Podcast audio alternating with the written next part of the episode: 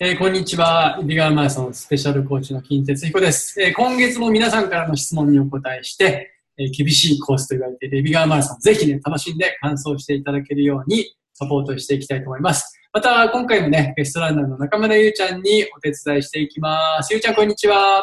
はい、こんにちは、金さん。よろしくお願いします。なんか暑かったり、台風来たり大変ですね、今ね。そうですね。ちょっと涼しくなったかと思えば、うんまた暑さがぶり返したり。ね僕はいね、あの、東京オリンピックのね、はマラい。ソンコースをちょっとテレビの仕事でね、走ってきたんですよ。あ、そうなんですね。うん暑かった。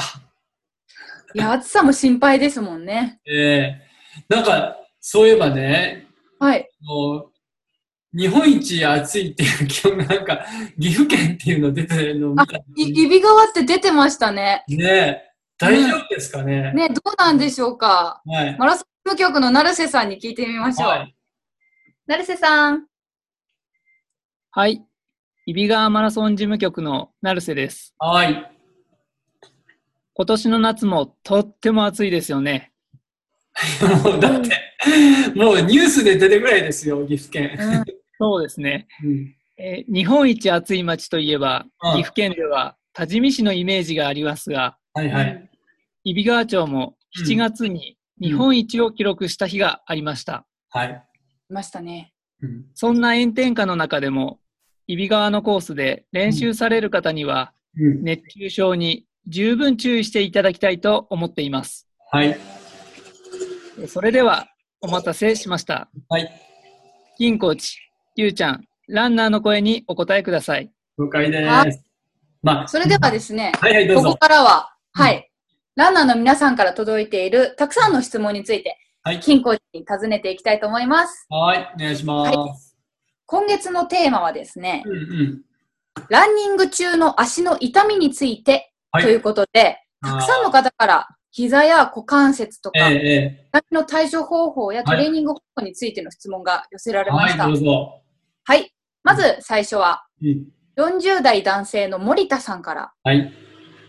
LSD で30キロほど走ると、よく右ひ右膝に痛みが出て足が上がらなくなります。なるほど。何が原因なんでしょうかうんうん。という質問。はい。そして、50代女性の大倉さんからはうん、膝の痛みが出てしまい、なかなか長距離が走れません。うん。土踏まずが沈むと言われたことがありますが、どのようにか改善していったらいいのかわかりません。といなう、膝に関する質問が、なあ来てますね。あのね、ランナーの痛みって、まあ関節に来るんですけど、まあ大体最初膝。で、それから足首とかアキレス腱とか足首周りに来て、最後にこう股関節に来るから、もう練習の量が増えてきたりするとね、はい。えーいろんなところが出てくるわけですけど、大体ね、膝痛くなったことない人いないぐらい一回は経験しますよね。私もあります。ね、ありますよね。うんでもそれってこう乗り越えられるじゃないですか。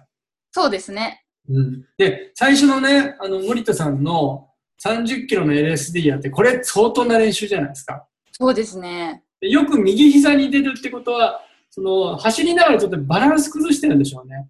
うんうん。で、どっちかこう、筋力バランスで筋力差があったりとか、あと骨盤が歪んでたりすると、最初は気づかないんだけど、だんだんだんだん長く走ってるうちに、その、はい。左右差が出てきて、大体ね、こう、右の膝っていうのは多分ね、膝の外側の長径靭帯だと思うんですよ。うんうんうん。なので、えー、これはね、あの、バランスをね、まあ、確認した方がいいです。で、特に骨盤なんかストレッチとかやってみて、右と左のね、あの、ストレッチの硬さの違いがないかとかね、あのそういう、まず体のチェックをしましょう。で、あとは、その、必ず出るってことは、やっぱり、途中でそのね、違和感が出てくるはずなんで、はい。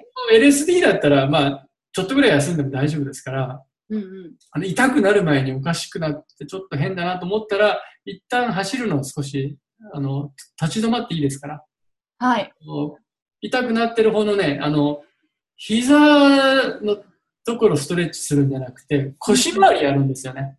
腰回りですうね。ん骨盤周辺のストレッチをやって、えーで、また再び走れる、走り出すっていう、そういうのを繰り返していった方がいいと思います。なるほど。もう一人の大倉さんの質問は、はいえー膝に痛みが出てしまって長い距離が走れませんと土踏まずが沈むということなんですけど、はいまあこれも膝のどこかにもよるんですが、はいおそらくちょっとブレーキをかけてる走りしてるのかなっていう気がします。はい。なので、土踏まずが沈むっていうのは多分こう、なんだろうな、ねあの腰が沈むっていうのと同時に起きてるような気がするんです。ちょっとランニングフォーム見てないんでわからないんですけど。はい。なので、着地がブレーキかかるっていうのは、重心の真下に着地できなくて、ちょっと重心より前に着地してしまうんですねう。んうん。なので、いつも重心の真下、あの自分のへその緒ね、奥の方の重心に、えーちゃんと力が集まってますので、その下、その下ってことで、あまり足だけ前に出しすぎない。そういう注意をしてみてください。で、これはあの、猫背が必ず関わってきますので、えー姿勢を良くしながら、ね、真下に着地するってことを心がけていけばいいと思います。はいはい。私もうん、あの、長径自体痛めたりとかはい、したことありますけど、やっぱありりますね痛み出ると辛いですからね。ないですね。うんうまいことを解決していって、はいあれだと思いはい。ます。はい。続いて。では、続いての質問です。はい。えー50代女性の美和さんから、はい。フルマラソンで30キロ以降に股関節が痛くなります。はいはいどこをどう鍛えたらいい,、、はいいいでしょうか、はい。はというい。質問。ええそし、て、40代男性のあがたさんからええは、うんうん膝や股関節の痛みが出たり出なかったりします。何が良くないのでしょうか、うんという、うん今度は股関節に関する質問が来ています。どうでしょう、これね、 実はね、は今度ランスまで特集するんですよ。 おそうなんですね。で、そこでね、あの、整形外科の先生なんかからも詳しくいろいろ話聞けると思うんですけど、はい基。本的に、まあ、股関節って、あの、太もあの、足の付け根だと思うんですよね。はい。で、あの、二つあって、大腿四頭筋、あの、太ももの前の筋肉か、あと内転筋って内側の筋肉。はい。これが疲れてきちゃうと伸び縮みしなくなって、で、付け根のこう股関節を引っ張ったりとかね、えー延長が起きたりとか、それで起きることが多いんですね。はい。なので、やっぱり太ももの前がこう、あ内側と前がね、あのー使いすぎることが原因です。うんうん。うん。で、あの、これもさっきのブレーキの話とちょっと近いんですけど、ずーっとブレーキをかけるような走りしてると、もう本当に太ももの前パンパンになりますから、うんえーそうならないように姿勢を良くして、えー体の真下に着地をして、腹筋を使う走りってあるんですね。はい。それを心がけていくと股関節の負担っていうのは少なくなりますので、うーん。これね、まあ、あの、確か9月放送だったと思うんですけ ど、おそうなんですね。ぜひちょっと見ていただえきーたあい。の、ランスまで股関節特集一回やりますので。ぜひぜひ見てくださはい。ランスをじゃあ見ていただくとして。ははいい。それではですね、最後の質問になります。い。はい。えー膝や股関節以外の箇所について質問をいただいてます。はい、なんでしょえー50代男性の松久さんから、う。うん。走り込むとうん、すねや足親指の付け根あたりが痛くなり、うん。痛みが取れるまで数日かかります。おー特に親指の付け根はなかなか治らなく痛みがある状態でまた走り、ずっと痛い状態が続いています。はいはいはい。安定にしている方がいいのか、多少痛みが引いたら走、引いてから走った方がいいのか、よくわかりません。うん今は休むのが不安で走り続けていますが、これでいいでしょうかはいはいはいという質問が。はいはそして、いはいはい。はい。 60代男性の岩手さんからは、走っているとよく足がつります。うん。右足の太もも内側です。うん。また、右膝内側に痛みもあります。どうしたら防げるでしょうか、という、。足の指や痙攣に関する質なる問ほどがね出ますが、金さんこれどねうでしょう、最初の松下さんはね、今はいの話だと、あの、着地の時にバンバン音がするような走りしてるんじゃないかなと思うんですよね。足の指の付け根とかでしょで、数日痛みが取れるのがかかるっていうのは、かなり激しくこう、衝撃が足の裏にかかってて、こう滑らかな着地ができてないと思うんですよね。だからこれやっぱり痛みがひどい時には、あの、やっぱ安静してた方がいい、安静にしてた方がいいですね。うんうん、あー走らずに。冷やした方がいいと思います、足。足アイシングですね。ね、アイシングして。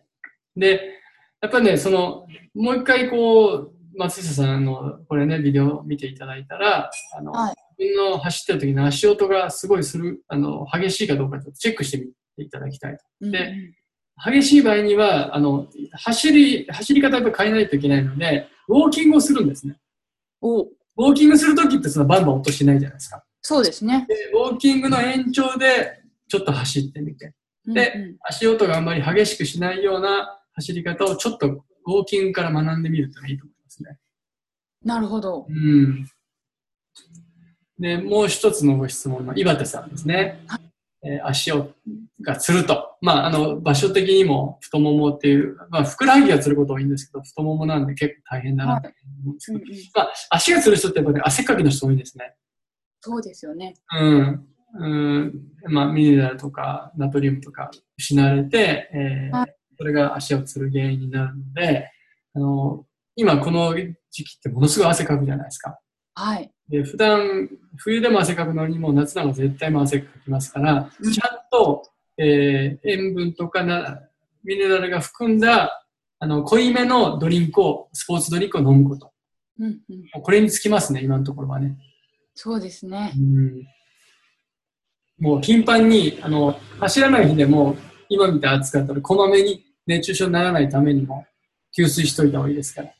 そうですね。ただでさえもう、運動しなくても汗すごいたくさんかいちゃいますからね。。もう寝てるだけでも、朝起きたらベトベトですからね。ですよね。うん知られる方はより気をつけて、あのはいたくさんはい。していただいて。はい。ということで、はい。今回結構痛みに関する質問が多かったですが、うんはい。どうでしたか、金さん。いや、もうね、あのーこの夏の時期ってあんまり走れないけど、やっぱはりい秋以降、こう走り出すのに、こう多分今痛いっていうのと、この前のシーズンにやっててい痛みが出たことがちょっと気になるのが、今このね、えー時期に解決しておきたいという気持ちだと思うんですよね。そうですね。だからもう、まあね、あの質問のこの内容、これだけで全部僕は判断できないんですけど、うんうん。えー今日ね、お話ししたことをちょっと参考にして、痛みが出ないようにできるだけ頑張ってほしいと思います。はい。はい、ありがとうございます。ありがとうございうといまわす。けで、あの、今回の質問はこれで終わりたいんですが、はい、あ金コーチははい、どこかはい。行かれるんでしたっけあのね、来週の月曜日から、実ははいヨーロッパのね、スウェーデンのストックホルム長です。3週間。いですね。遊びじゃないですよ。何時に行かれるんでしょう。 夏休みじゃなくて仕事なんですけど、まあ、あるドラマのロケがちょっとそこであるもんですから、えーへードラマのお手伝いです。そうなんですそうなんでね。すね。はい。ゆうちゃんは、私はですね、うん8月はですね、うんあのー結構いろんなところへえー、行っておりまして、え登山、一泊で登山に行ったりとかしております。ー、いいですね、はい。山の涼しい空気を浴びてきてください。そうですね。足腰のトレーニングもそれで、。はい。はい。やっとておいりうます。わけなんで、次回のこの収録はね、はい。ストックホルムと日本をつないでやりますかすごいで すね。ら。違う。 なんと、スウェーデンです。 すごい、スウェーデンから、はい。楽しみにしててください。すごい、すごい時代になりましたね。ね、便利なインターネットで。い。はい。というわけで、はい。あ次回はですね、正しいランニングフォームと坂道の走り方について、えーお聞きしたいと思います。す。はい、教えて金コーチありがとうござあいりがまとしうございまたし。た。